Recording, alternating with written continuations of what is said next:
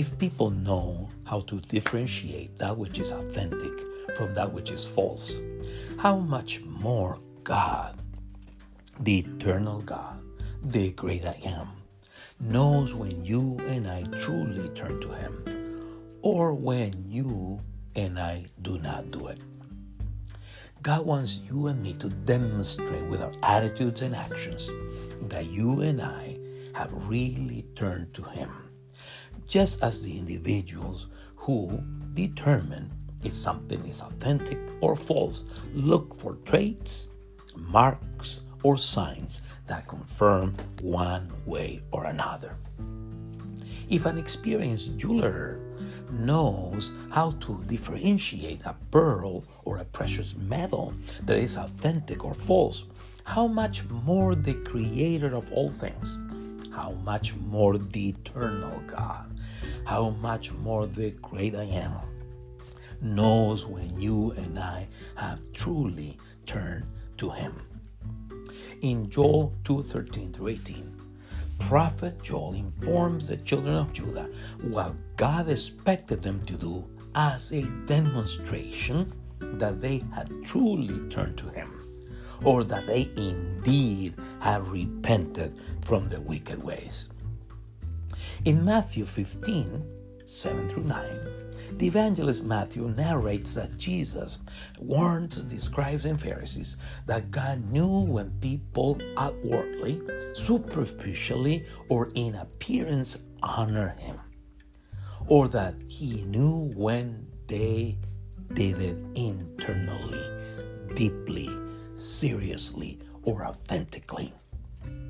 Jesus points out that you and I honor God externally, superficially, or in appearance when you and I replace His Word for human ideas or traditions.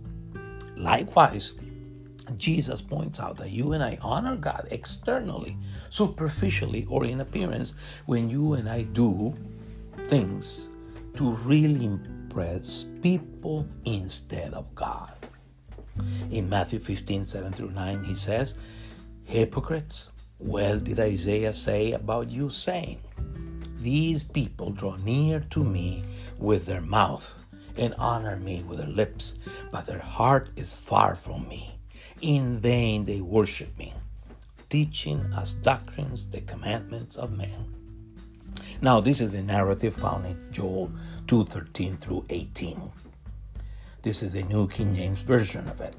Now, therefore, says the Lord, turn to me with all your heart, with fasting, with weeping, and with mourning. So rend your heart and not your garments. Return to the Lord your God, for he is gracious and merciful, slow to anger, and of great kindness. And he relents from doing harm. Who knows if he will turn and relent? and leave a blessing behind him a grain offering and a drink offering for the Lord your God. Blow a trumpet in Zion. Consecrate a fast. Call a sacred assembly. Gather the people. Sanctify the congregation. Assemble the elders. Gather the children and nursing babes. Let the bridegroom go out from his chamber and the bride from her dressing room. Let the priest who minister to the Lord weep between the porch and the altar. Let them say, Spare your people, O Lord. Do not give your heritage to reproach, that the nations should rule over them.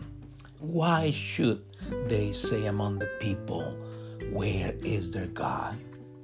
Then the Lord will be zealous for his land and pity for his people. Now, this is a New Living Translation of the same passage, Joel 2 13 through 18.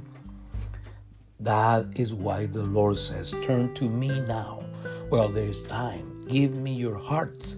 Come with fasting, weeping, and mourning.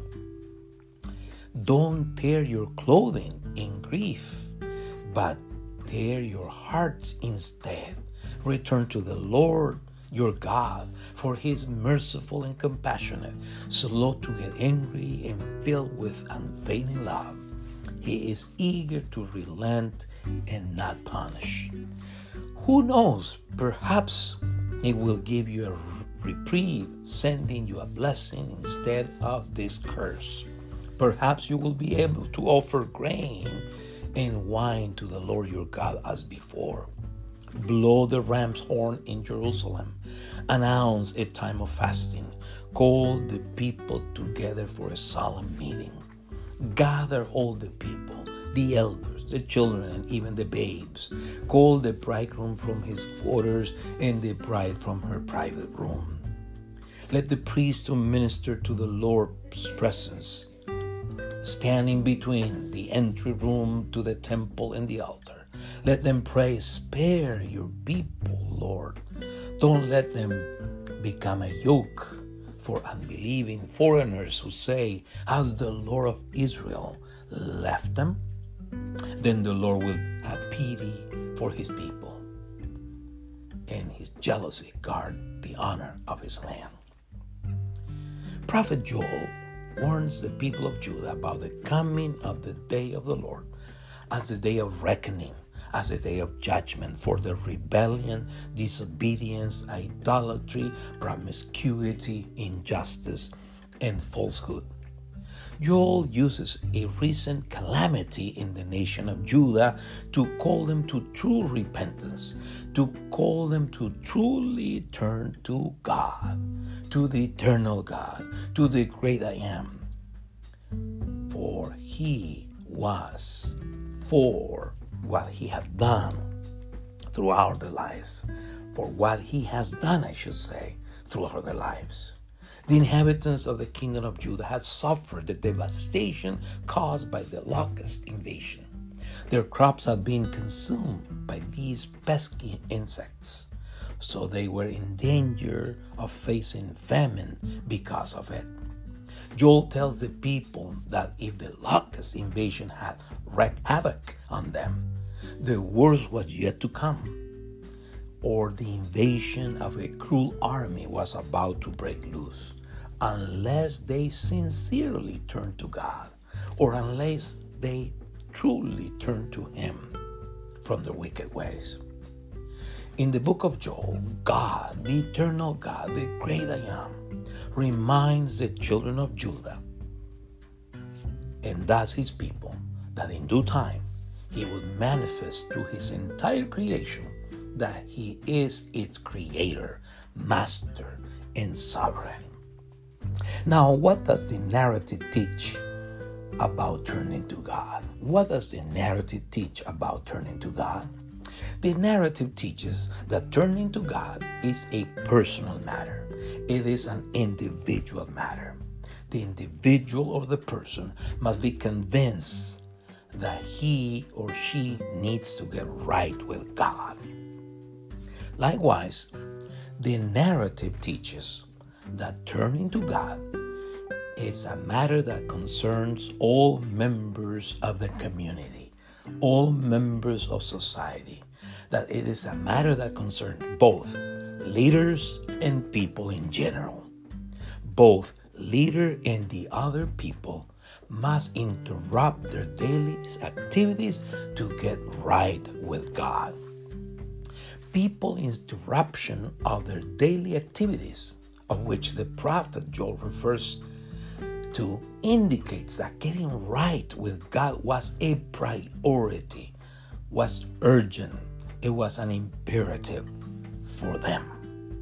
So let us examine our attitude towards God and towards His Word to see whether we are genuine with Him or not. Likewise, let us examine our attitude towards the person and redeeming work of Jesus to find out whether we have placed our faith only in Him for the forgiveness of our sins or not. Finally, let us take note of the daily activities that we have stopped doing to get right with God as an expression of our faith in Him, as an expression of our faith in Jesus to discover if we have truly turned to Him or not. Let us keep in mind that God is ready to forgive our sins if we truly turn to Him. As Paul says to the Thessalonians in 1 Thessalonians 1 9. For they themselves declare concerning us what matter of entry we had to you, and how you turned to God from idols to serve the living and true God. So, if an experienced jeweler can determine if a pearl is authentic or false, how much more the Creator of all things can determine whether you and I truly seek Him. Amen. God bless you.